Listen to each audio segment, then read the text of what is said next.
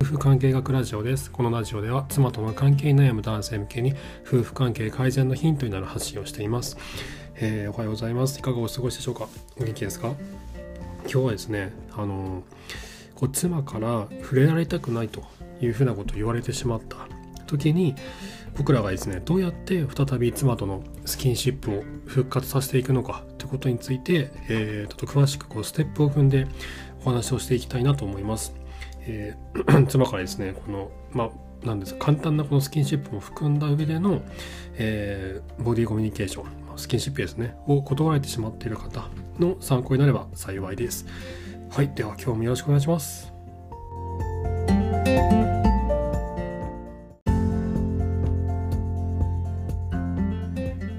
はい、えー、では第39話「妻と再びスキンシップを取るための3つのステップ」ということで、えー、3段階に分けてどのようにしていくのかとということをお話ししていきたいなと思います。まずですねこの妻がなぜこう触れられたくないのかと触ってほしくないと いうふうに思うのかというこの原因なんですけどこちら、えー、第2話「夫に触れられたくない妻がそう思う脳科学的根拠」というあの放送で詳しく話をしてるんですけどあの脳のですね中にこの扁桃体と呼ばれる部位がありまして脳の奥の方にあるあの原始的な脳の一部なんですけどこちらがですね人間がですねこのその人がこう不快か快かとそのこの人のこと好きか嫌いかっていうのを本能的にジャッジしているのがこの扁桃体と呼ばれてるんですね。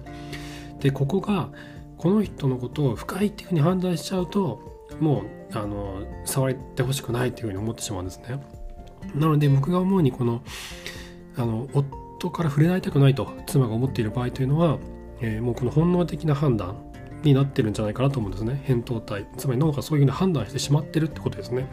これは過去からの、えっと、いろいろなこの、えー、体験とか経験とかを通して扁桃体がそのようなジャッジをするようになるんですね。でこれはね記憶を司る海馬とも直結してまして、えー、なのでこの記憶とこの本能的な嫌という感情はつながってるんですね。なのでこういろんなことをこう嫌なことを1個あるとどんどんこう思い出してしまうっていうのは、まあ、のそれが原因なんですけども。なので、えっとまあ、そもそもそのようにですねこの本能的にそういうふうに感じている部分があるということなんですね。なのであのもう一朝一夕でこうねすぐ治るっていうものではないあのまた昔のように簡単にスキンシップが取れるようになるわけではないと。なのでちょっと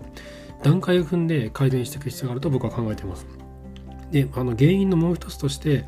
過去にですねもう性的なアプローチ夫からの性的なアプローチを、えー、受け続けて、えーまあ、いやいや応じていたいですとか、えー、あとはもう嫌なんだけどあの断るんだけど何度も誘ってくるとか。でこれが、えー、嫌になって、えーまあ、そのようにですねこのあの触れ合いたくないというふうに思う。というケースもあります。じゃあどうするかですね。じゃあ僕ら夫側はですね、まあ、あのそのように思ってしまう妻に対してどのようにすれば再びスキンシップが取れるようになるのかということなんですけどこちら3つのステップで僕は考えてまして1つはですねあのセックスはしないということはまず伝えるってことですね。あの君が嫌嫌もう嫌がってるわけですから、あのまあ、君が嫌がるんだ嫌がる嫌がる嫌がるんだから嫌なのだからもう僕はしないよと嫌なことはしないよとっていうことをちゃんと伝えるっていうことですね。もうねもう嫌だって言われてもできないのでねあのしたい気持ちはもちろんわかるんですけどここは一旦ちょっとグッと押さえて、えー、もうしないというもうしばらくもうこの関係を改善させるためにはもう無理強いするわけにいかないですからもうそういうことはしないってことははっきり伝えた方がいいですね。相手が嫌がることはしないよと。君の君が嫌がることはしないよと。妻の気持ちを尊重するってことです。でこれはですね相手をこう安心させる効果があるんですよね。このいつこの人がこうアプローチかけてくるか怖いみたいな風に思ってしまっている時があるのでなのでこう気持ちを安心させる必要があるんですね。この性的な対象になるってすごい怖いことなんですよ。僕ね、一度経験があって あの、呉服屋で働いてる時にですね、当時僕多分23歳ぐらいでで、60代ぐらいのお客様がいらっしゃったんですよね。で、その方にですね、あの、ちょっと高いあの高価な枕を買ってもらったんですね。でその枕なんかねチベットかどっかで生えてる麻を使っているっていう枕でこうなん確かに二酸化炭素をすごい吸い取るとかいう触れ込みで、まあ、どこまで本当かちょっと分かんないですけどあの、まあ、よよく眠れるようになると心地がいいという枕だったんですね。で着物の販売会ってあの着物とは関係ないあのサンゴとかそういった寝具とかも売ってるんですよ。でその方はですねその買ってくれてで僕はこうお礼で 挨拶に行ったんですよねあであのご自宅に挨拶に行ってこの間はあの来てくださってありがとうございましたといかがですか？眠れるようになりました？って話をしたんですね。で応接まで話をしていて、あれよかったわ、よ、眠れるようになったわって言ってくれたんですよね。あんたも寝てみるか？って言われて、え？って思ったんですよ。で、ほれって言って、応接間をですね、襖をね、こうバーンと開けると布団が敷いてあったんですよ。で、そこ寝室だったんですよね。あの、なんかね、その寝室もうな光が入ってなくて、窓閉めてあったんですよね。でその暗い部屋に布団が敷いてあって「あんたも寝てみいや」って言うんですよ。あんたが売った枕やでって一回自分でこうねあの感触確かめてみんと分からへんやろって他のお客さんにも売る時にも参考になるでっていやこれええわあんたもぜひ試してもらいたいわってことをおっしゃっててっていうことねおっしゃってて僕もね自分が売ったものなんで、ね、結構何十万もするようなものを売っちゃったんでそこでこう「いやいや結構です」っていうのもねいかないので、まあ、一応こう、ね、横になったんですよ。布団に横になって枕にこう頭をこうもたらもたせなんですか？こうもたれかけて横になりまして上を向きましたと。天井が見えるんですよね。木でできた。天井が見えて「あいいですね」ああこれはいいですね。はい。あありがとうございました」ってこう起き上がろうとした瞬間その人が僕の上にこう仁王立ちになってたんですよ。仁王立ちになってね僕をこうグッとこうね見つめるんですよ。めちゃくちゃ顔が近かったんですよね。でそう怖くなっちゃって僕うって止まっちゃったんですよ。でその時にその方が「あんた今襲われると思うたやろ」って言ってねカラカラと笑ったんですよ。多分ねまあちょっと遊んだご本人としてはねちょっと遊んだつもりだったと思うんですけど僕はすごい怖くなっちゃってこれがこう性的な対象になるっていうことなのかっていうことをその時初めて感じたんですよね。こうやられるみたいなねそういうこう恐ろしさというかそれを感じてこういう気持ちを女性は感じてるのか感じてるのかっていうことをすごい思ったんですよね。なのでそれぐらいこうなんかねこうなんかこうう来るみたいなそういう圧迫感みたいなのがあるんですよこの性的アプローチをしてくる人間っていうのは。でこれはこう男性として生きているとなかなか分かんないじゃないですか女性からねそんななんか恐ろしいほどの性的アプローチをこうかけられてしかもこっちは望んでない相手っていうケースって、まあ、ほぼほぼないですよね。どちらかというとこちらからこうアプローチをかけることが多いと思うので。なのでこの怖いんですよ。なのでこれ安心させるっていうのがすごい重要なんですよね。セックスはしないもうそういうことはあの君が嫌がるんだったら当面しないからっていうことをこう言って安心させるのが第一のステップ。で第2がですね妻のケアをするってことですね。あのこちら第12話妻は気づいていない感情を掘り起こし関係を改善しようっていう回であの妻がですね自分自身でも気づいていないこう負担に思ってることってたくさんあるんですよ。でその感情を解きほぐしていって何がこう負担を持ってるのかっていうのもこう改善していくんですね。でこう妻の中に眠っている負の感情っていうのをこう引っ張り出すんですよ。女性の怒りっていうのはこうスタンプカード製なのでこう知らぬ間にスタンプがポンポン押されてるんですよね。こっちが気づいてないうちにスタンプポンポンポンポン押されててでそれが最後の1個がポンと押されたらドカーンっていくんですよ。でこの最後の1個は大したことなかったりするんですよね。こうなんかヨーグルト食べちゃったとかなんかねどうでもいいことだったりするんですけどだけど今まで溜まってたスタンプがあるんですよ。それが一気に爆発するんですよね。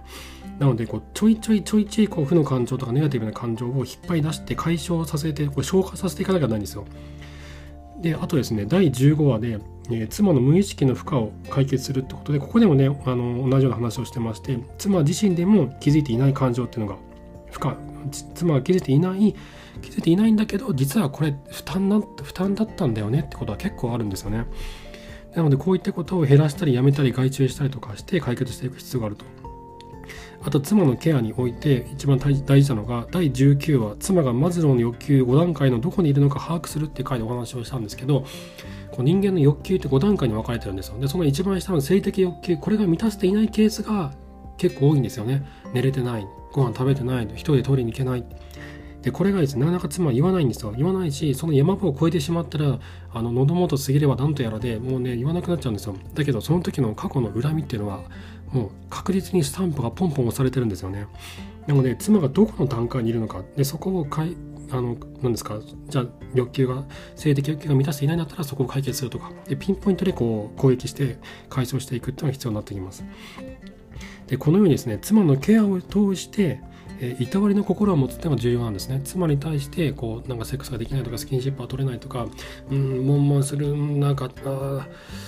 こうなんかね妻のことはすごい大好きで一緒にいたいしハグもしたいしっていう気持ちはあるんだけどそれってね自分の欲求なんですよね。自分の欲求自分の欲望であるわけなんですよ。で自分の欲望から来るようなスキンシップだと断られやすいんですけど、まあ、妻のことをとてもこうあの思ってるそのいたわってるケアしてるっていう気持ちになればそういった心からの、えー、いたわれの心からのハグですとか、えー、手をつないだりとかっていう行為はですねこう結構受け入れられやすいと感じてます。で3番目がですねえっ、ー、と3ステップの3番目が承諾を得るっていうことなんですね。でここがですねその第1段階でお話したようにあの怯えてるわけなんですよ。こういつこう性的アプローチされるのか怖いと。過去のあのトラウマ的なこともあったりするのでちょっと怖いと思ってる。なのでいきなりこうねギュッと抱きしめたりしたらね向こうもギュッと固まっちゃったりするんで承諾を得ると。まあ場合によってはねそのことしても大丈夫かもしれないんですけどこう念には念を入れるということでしたら承諾を得るっていうのが必要かなと思っていて突然ハグとか手をつないだとかしなくて、まあ、そうすると、ね、嫌な記憶が蘇ってきたりするんですよね。なので、えーと、性的な意味合いはないんだけどあのなんですかいつもこうね頑張ってくれてて大変な思いをこうしててでお互いにこう大変な1週間をこう過ごしてきてるわけででその、えーと、このいたわりのいたわりたいんだといたわりの気持ちでこのハグをして今日もお疲れ様お疲れ様って言いながら君のことをハグしてこうお互いにこのねこの1週間のこの感情っていうのをこうゆっくりとこう消化させたいなと思ってるなみたいなことを伝えて、えーと安心させるわけですね。でここからですねこの性的アプローチに発展させてしまうともう、ね、全然ダメだもう築き上げてきた絆が壊れてしまうので、まあ、それだけにとどめるんですけども、まあ、そのようにして、まあ、事前に、えーと、ハグをしたいとか手をつなぎたいとかってことを伝えるとであの承諾をもらうところですね。でこの例えばそのハグをするんだったらさっき言ったみたいな、えっと、ずっとこうね1週間この頑張ってきてていつも頑張ってて大変だなと思っててお使いあのこのねぎらねぎらいたいでお疲れ様って言いたいお疲れ様ってねあの言葉にしては言うんだけど同時にこう抱きしめて、えー、お疲れ様って言葉をこの体でも表現したい伝えたいんだってことですね。で手をつなぐっていうのは、ね、もうちょっと簡単にできるかなと思ってて、とまあ、例えばそのある程度この距離感が縮められてきてえっ、となんだこう距離を空けられないくなってきたりとか、えっと、一緒にいても妻が、えっと、笑ってくれたりとか言葉が多くなってきたりとかしてあなんかいい感じだなって思う時ってあるじゃないですか。でそうなった時に、えっと、いや実はねとあの一緒にこう散歩したいとかする時にちょっと手をつなぎたいなって思ってるんだよねってってことをねこう伝えるんですよ。で、まあ、別にそこには何の意味合いもなくてこの性的なプロ性的な意味とか全然なくてただこの一緒にいるこの空間を2人で味わいたいな楽しみたいなっていうただそれだけなんだっていうことをですね伝えるんですよ。素直な自分の気持ちを伝えるんですね男性はなかなか僕もそうなんですけど自分の気持ちをなかなか素直に伝えられないんですよね。伝えられないんだけどもう手をつなぎたいっていう気持ちにねそこまで横島なねあの気持ちって別にないじゃないですか。いきなりそんなね外で何か始めるわけでもないんですからただ手をつなぐだけなぜ手をつなぎたいのか。でそれはこの2人で一緒に歩いているこの瞬間この時間をもっと親密なものとして共有したいっていう思いじゃないですか。でそれをですね素直に伝えるんですよ。でそこであの別にそれぐらいだったらとかいいよっていうふうに言ってもらえたら手をつなぐというふうな流れですね。でこれがですねあの 昔「逃げ恥」っていうドラマがあって逃げる逃げれば恥だがなんだっけ？逃げれば恥だが役に立つか。っていうドラマ「逃げ恥」っていうドラマがあってそこであの星野源さん演じる平正さんっていう方とあとみみくりちゃんだけかな？っていうあの2人がですねこの なんか毎週火曜日はハグの日っていうふうに決めていて毎週2人こうなんだか2人が距離が縮められなかったんですね。縮められなかったんで火曜日はハグをしましょうっていうふうに決めてたんですよ。そうすると最初はこうおじおじとこうしていた2人がですねその火曜日のハグをすごい楽しみにするように変わっていくんですよね。でこれってこの定例化することに結構意味があるなと思ってて 毎週この日にこの時間っていうふうに決めておくとあらかじめ妻の方も心の準備がしやすいと思うんですよね。ちょっと負担に思ってる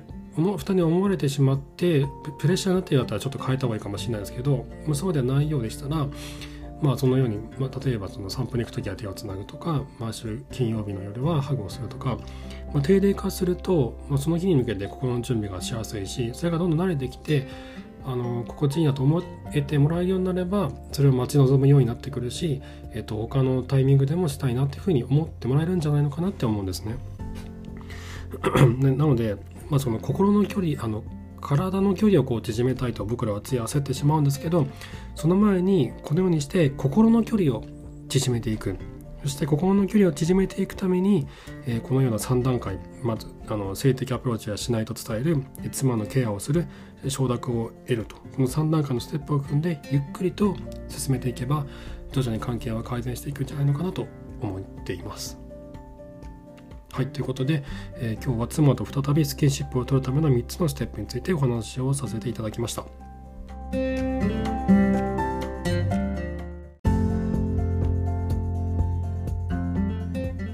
はい、いかがでしたでしょうか？このですね、なかなかこうついついね焦っちゃうんですよね。僕もそうなんですけど、この妻からこうね、なんかちょっと触らないでとか、ちょっとやめてみたいなこと言われるじゃないですか。あれはね辛いんですよね。辛いんですよ。思い出しても辛くなるんですけど辛いんですよ。辛いんでねすごい気持ち落ち込むんですよね。落ち込んでどうしていいか分かんなくなるんですよ。分かんなくなるんですけど今日話したみたいなこの3つのステップを、え、踏んで、え、進めていくと徐々にこう関係は改善していけるんじゃないのかなって思ってます。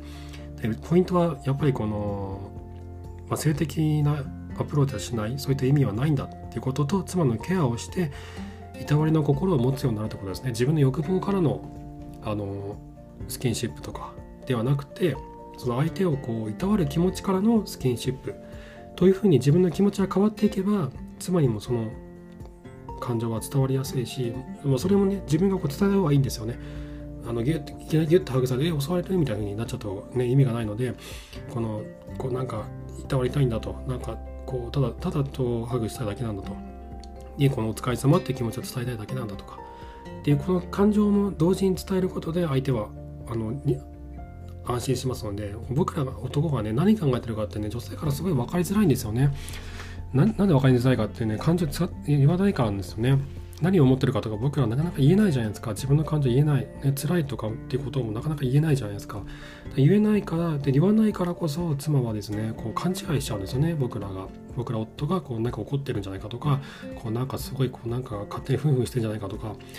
ね、こうなんか性的な意味意味合いがあるんじゃないかとかっていうふうに思っちゃうんですけどいやそうじゃないんだよと。っていうことをきちんとこう伝えてお互いにこう分かり合うっていうステップがやっぱり重要だなって思ってます。はい、え、妻との関係悩む方の参考になれば幸いです、え、質問箱の方でご質問悩みなど募集してますのでそちらぜひお使いください。あとじっくりご相談したい方には、えーと、ノートのサークル機能を使ってカウンセリングを行ってますのでそちらもぜひお使いください、ま、カウンセリングといいますかあの自分がこう今関係改善の中にどこにいるのかでそれに向けてどう何を自分の場合は何をしていったらいいんだっていう悩みをですね一緒にこう考えながら、えー、僕と一緒にこうあの関係改善に向けて歩いていくっていうイメージですね。何をしていいかってね分かんないじゃないですかそのこういうふうにいろんな発信とかってありますけど自分の場合はどうしたらいいんだってありますよね僕の場合は全然違うんだとこれこれこれこれこういう状況なんでその状況の時は一体どうしたらいいんだっていうのがあると思うんですよ。でお悩み相談とかもいただくんですけど細かいその背景とかが分からない。分かるとですねよりこうアドバイスもしやすくなるし一緒に歩いていきやすいなと思ってるんです。なで何よりも関係改善に向けて歩いていく最中ってすごい辛いんですよ。もう自分が全部拒否されるような気持ちになってしまって自己否定の嵐なんですよね。これはすごく辛いんです。でこの嵐の中を一緒に僕歩んでいきたいと思ってるので、えー、ぜそういう方は、えー、ご連絡いただければと思います。はい今回も最後までありがとうございました。それではまた。